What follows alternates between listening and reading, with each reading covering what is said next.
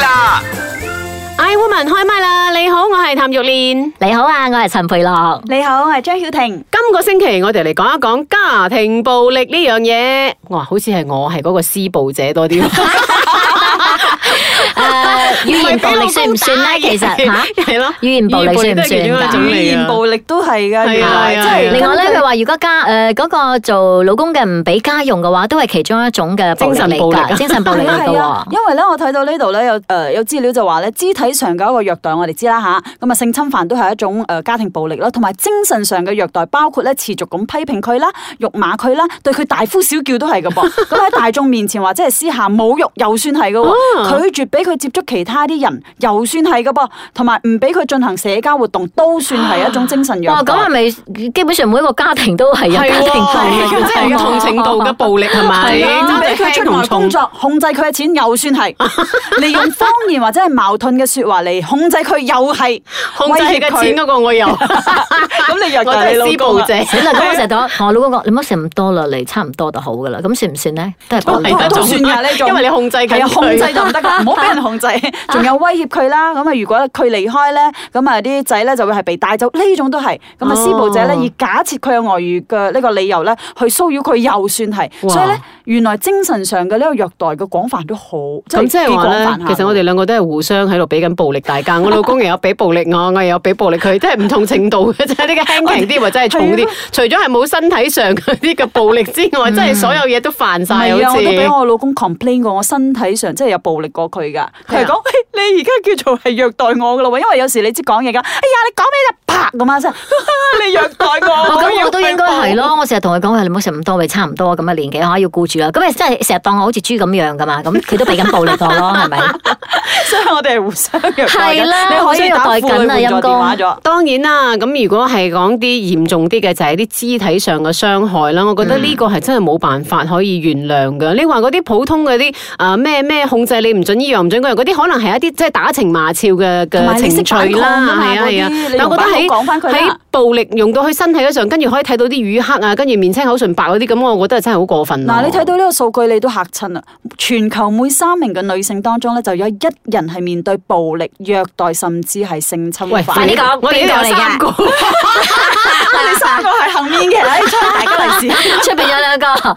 然之後咧，根據婦女家庭同埋社會發展部同埋大馬皇家警察提供嘅數據咧，我國嘅暴力事件呢，以家庭暴力佔大部分。喺二零零零年至二零一三年期間呢，國內咧總共發生咗四萬二千四百九十九宗家暴嘅案件。哎有冇咁講但係佢族冇群話多啲咩㗎家庭啊，或者咩族群啊啊？咁佢又冇誒冇太 emphasize 車邊一個咁樣啦但係咧，其實咧呢一啲咁嘅家庭暴力咧，佢係 under 刑事法嚟嘅，因為喺一九九四年通過呢個家庭暴力嘅法案咧，咁如果有呢一啲咁嘅家庭暴力嘅問題咧，咁如果告上去咧，其實刑事法係一種犯罪嘅行為，所以但係大唔家係千祈唔好冇亂嚟係啦大部分係咪都係男人喐手係啊，都係男人，因為女即係人受害者都係女人打男人，男人唔會去報警噶啊嘛。 ？OK OK，咁即係受害者通常都係女人哦嗯係啊或者係小朋友。係啊，我覺得其實最無辜就係小朋友。係 啊即係話係啊係一啲嗯啲小朋友我哋我哋可嘅以 r 下次再 a 咯，係咪探討老人家啦、女性啦或者小朋友啦？係啊係啊，因為咧，尤其是小朋友咧，雖然你唔係打到佢，但係如果佢親眼睇到爸爸打媽媽或者媽媽受傷，對佢嘅心理影響係好勁㗎喎。而且呢個都係種咗嗰個暴力嘅因子，嗰個種子喺個心入嗯邊，以後佢將大來咗可能佢啲，會係啊佢就會用啊嗯暴力去解決問係喎題。係喎，啱咁所以其實係咪有啲咩方法可以避免呢啲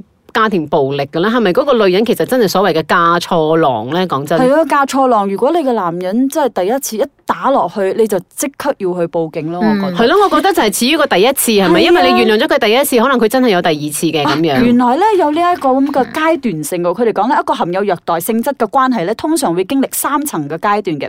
第一個階段咧就係緊張期，就係、施暴者咧會開始發脾氣啦，然之後就施暴嘅。咁第二期咧就係、暴力期啦，就係、直頭用嘅行動去表示。哇哦 OK 而第三期咧就蜜月期喎，翻翻去點解咧就係、個施暴者就會同你講我 sorry 哦佢內啦，疚我嗰日咧其實咩咩咩咩咁，然之後你佢又想原諒咗補償佢，係啦 OK，原諒咗佢之後，佢就會翻翻去第一變期。本加厲，然之後誒、呃根據呢一個報道咧，就話將誒當呢一個循環嘅時候咧，佢就越變越少，又變咗淨係得個暴力期嘅啫。我哦真係冇咗蜜月期啦。係啊，嗯佢唔會再翻返去蜜月，因為佢太頻密咗。因為佢知道你其實佢打你，你唔會反抗，或者你唔會對佢做出咩嘢，咁所以佢就會不斷咁樣施暴啦。咁嗯係啊嗯我樣係啊我所以睇過一個嘅研究咧，佢就話其實嗰個被施施暴者咧，其實佢哋自己嗰個責任係好大嘅。係啊，係啊被施暴者嗰、個，即係被人打嗰、個，嗯嗯嗯你因為你接受人哋咁樣去虐待你，其實佢都係一個心理病嚟嘅。咁可能佢都好多嘅因素，點解佢唔可以去報警？譬如話佢覺得係自己冇經濟能力，或者佢冇其他嘅出路，所以佢只有啞忍。嗯，但係你俾人打喎，我完全忍受唔到喎。哦，你講我哋真係唔忍受係得到當咩局者係咪？我哋真係唔知人哋係究竟咩情況嘅。我哋講梗係容易啦，喺旁嗯邊哇有冇搞錯乜乜咁樣。但係如果你係當局者嘅時候，你真係走唔出嗰個所謂係嘅係係嗰個明白嗰個迷思嘅時候係。啊但我覺得即係即係我俾人站在打一個嗰下嗰下，即係除咗話肉體上嘅痛咧，你嘅心啊幾傷。你曾經幾愛呢個人，曾經呢個人對你山盟海誓，即係我哋講緊夫妻之間嘅關係啦。咁然之後佢可以出手打你喎。所以佢哋用一個一個心理研究嘅嗰個角度去睇，就係話咧，點解嗰個人會打你？就係、因為你接受到嗰個打，嗯所以佢先繼續打。嗯如果你唔係咁樣嘅話，其實佢就唔敢打你咗。所以就係嗰個第一步係好重要，即係你要係啦反抗嘅嗰個第一步係好重要。係啦， OK，好，咁我哋一齊嚟聽聽呢一個茶煲劇場，究竟呢三個女人入邊邊個俾人打呢？我哋一齊嚟聽聽。慈悲蓮，慈悲蓮，把口有時都幾賤。夏綠庭，夏綠庭，最冇記性錯唔定。優雅樂，優雅樂，淡淡定定有錢剩。茶煲劇場，誒，嗰個乜乜吹水站嘅版主咧自殺身亡啊！吓點解嘅？婚姻問題咯，佢喺 FB 嘅遺言話喎，十六七歲就大咗肚㗎，結果個老公啊喺佢大肚嘅時候就出去撒撒滾，咁啊帶住個肚仲對佢拳打腳踢，又唔養家喎、吓、有冇搞錯啊？咁嘅男人仲要得嘅？係咯，如果係我啊，我就伸佢出大西洋啊！佢老公啊，仲有一次打到佢腦震盪啊，仲有一次仲勁啊，打到佢昏迷入院，有短暫失憶吓、啊。仲有冇過分啲啊？斷斷續續咁打，做老婆嘅都忍得嘅。斷斷續續咁打，又斷斷續續咁原諒，仲斷斷續續咁生細路添啊！哇，咁嘅家庭暴力啊，點忍我啊？阿媽教落啊，只要男人喐手打老婆呢，只有一條路行嘅啫，就係、離婚。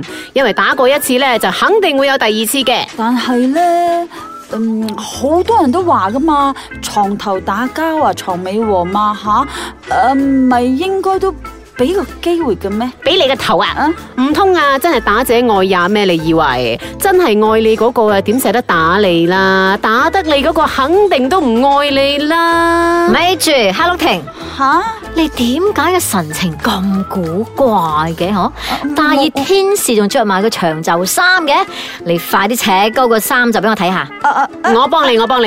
哎呀，該會咯，做咩你成個手臂瘀晒㗎？唔得，我即刻要打婦女援助電話。茶煲劇場。 I woman 開唛啦！你好，我係譚玉嗯蓮。你好啊，我係陳培樂。你好啊，張曉婷哎呀，陰公咯，陰公豬 咯！原來嗰個集煲劇場裏邊咧，俾人打嗰個係嗰個哈魯廷啊！但係我覺得嗰個優雅樂咧，點解咁嘅？留低個伏筆嘅，又唔講個熱線係乜嘢？ 個家庭婦女援助電話冇熱係線啦，呢、個嘅。家庭婦女援助電話咧，專屬熱線就係一五九九九，大家記低啦吓，一五九九誒九。其實咧，我曾經咧試過去揾呢一個電話號碼咧，嗯想幫一個鄰居嘅。話說咧，我有個鄰居咧，佢係泰籍嘅，即係泰國籍啊嘅一個女人嚟嘅。咁係嫁咗俾一個本地嘅男人嘅。咁點知呢個本地嘅男人咧，佢又有另外一個泰國籍嘅老婆喺出邊，哇嗯即係我所謂嘅二奶啊咁樣嘅。咁結果咧，唔知道係咪人哋話所謂嗰啲唔知咩迷魂藥咁啲咁樣，迷到個老公咧昏昏頓頓咧咁樣。而家佢開始咧對嗰個大婆咧就係軟禁佢哋喺屋企，啊一個仔一個女同埋嗰個大軟禁好婆，大件事軟禁佢㗎噃哋喺屋企唔俾佢哋出去，除咗翻學個老公會嚟載啲仔女出去之外咧，個老婆就成日喺屋企噶啦，就長達幾個月。因為我媽咧見唔到嗰個泰國籍嗰個太太出嚟傾偈啊嘛，成日所以就問啦，哎究竟呢個太太喺邊度咧？咁後來先知道咧，原來佢暈咗喺屋企咁樣。咁我有試過咧，就係話，哎誒，我想打電話去咧，即係解救呢一個鄰居啊咁樣嘅。不過後來咧，啊，我媽講話，誒，冇咁多事啦，八卦人哋啲咩咩咩咁樣，幾話不了了之咯咁樣。如果點解你唔寫個字條問佢？你需唔需要我幫 你打電 話？誒佢個老公要開門入去，一定 check 信箱，一定知道嘅。妖佢都老婆都冇得行出嚟嗰個嗰個大廳不咁如幫你樣。直接打電話一五九九九啦 我。 直接幫佢打電話係咪係啊 ？OK，嗱，其實咧，即係除咗話打呢個專屬熱線之外咧，我哋誒、呃如果受虐待嘅婦女咧，都可以係向警方啦、福利部啦、醫院啦，同埋非政府婦女機構咧，就向施暴者即係採取行動嘅。其實有時我喺度諗緊咧，咁多呢啲嘅福利機構去幫佢哋嗯咧，係咪真係呢啲 case 係太多，所以先有咁多嘅部門成立你幫佢哋？咁即係話其實呢個社會問題係幾嚴重下㗎。其實係非常之嚴重噶。頭先你講噶嘛，三個入邊就有一個中噶嘛，咁即係話呢一個 percent 嗯全球啦，可能我哋係揼暈翻，即係印度嗰方面啊，嗯咁因為印度嗰度可能真係兩個入邊就有一個中噶啦，分分鐘一個一日打幾次啲添啊個女人都係咯或。者係十個入邊有九個中啊，係九十咯，八你先睇一日嗰個中中幾鑊添喎，可能係分啊分鐘，即係佢哋打老婆已經變咗一種習慣啦。明明可能個老婆就係講你今日做咩冇打我嘅，係啊，所以我咪話咧，被虐待嘅嗰個心理咯。嗯我曾經睇過一個 interview，嗰個女人講吓冇問題㗎，佢哋有打我啦，但係 OK 啦，打完就 OK 就係係因為㗎啦。我錯啊嘛，係我冇我嘅問題啊嘛，所以佢打我咯咁係樣啦係咪？係係啦啊係嗰個咯社會嘅認知完全錯誤啊。 O K，嗯好，好，我呢度都有啲快問問快答啊吓，嗱，你哋有冇遇過家暴？誒嗯自己家庭㗎，係啊，梗係冇啦，我都話我係施 暴者啦，只不過唔同程度嘅施暴啫嘛冇 啦。冇啦，咁你哋有冇見過或者聽過最離譜嘅家暴事件呢？哇！真係打到腫嚇你有曬，即係睇過啊？唔係，即係朋友啦，有有啲朋友以前係有咁樣嘅，啊吓，嚇被打啲嗰個小學定係中學都有同學聽過嘅知道呢咁樣啲親屬啦，有噶。啊唔親屬添啊，係啊你唔親屬舉報嘅？喂，如果有係冇嗰時已經係發生咗之後，我哋先知嘅。哦，咁最離譜係點啊？打到學哦誒，呃因為佢嫁咗一個印印籍嘅老公，哦咁結果係真係嘅。咁每次問佢，佢就話自己撲親啊、跌親，咁真係唔知噶嘛。咪諗住我係啊撲親，咁又咁巧啊，次次都撲親，次次都打，即係次次嗯佢都屋企會多嗰啲嗰啲危險角啊， 啊。所以好係啦，容咁易跌樣親咁啊。咁最後當然啦，佢都選擇咗企翻身啦，即係佢離婚離啦，婚我啦嗯覺得係好事嚟嘅，非常好之事好好。事。OK，咁家暴即係你對家暴嘅認知係乜嘢咧？係男打女啊？B 女打男啊，或者係 C 以上皆是。男打一般女係咯男打女啦或，者打小朋友咯。嗯，OK，好。咁如果遇上家暴啊，你第一個會揾嘅係 A 警察、B 朋友、C 家人、D 醫生。誒，警察啩，報警，嗯哼，嗯，點自解？己啊，係咧，或者如係果屋你自企人先咯，可能，嗯，揾律師啊， 直頭離婚直頭係咪離婚分去身家。唔唔一定係離婚嘅，律師會搞掂咯。嗯，OK，嗯我會揾家人先啊。嗯，咩叫佢屋企人陪我可去能都報會警， 我驚寂寞。OK，咁啊，乜嘢先至係家暴咧？對你嚟講，係咪即係拳打腳踢算啦？抑或者好似我即係話有提過嗰啲語言嘅都算有係分。嚴重或者唔嚴重咯。你講話嚴重就係嗰啲肢體上嘅衝突啦，係咪已經搞到個女人係咪要打到見血瘀先？啊晒？見哇，見呢個好嚴重咯。喂你成可日能講軟禁你都冇報警，快啲 報！嗰個係人哋嘅家事嘛，而家你講緊我自己嘅家事啊嘛。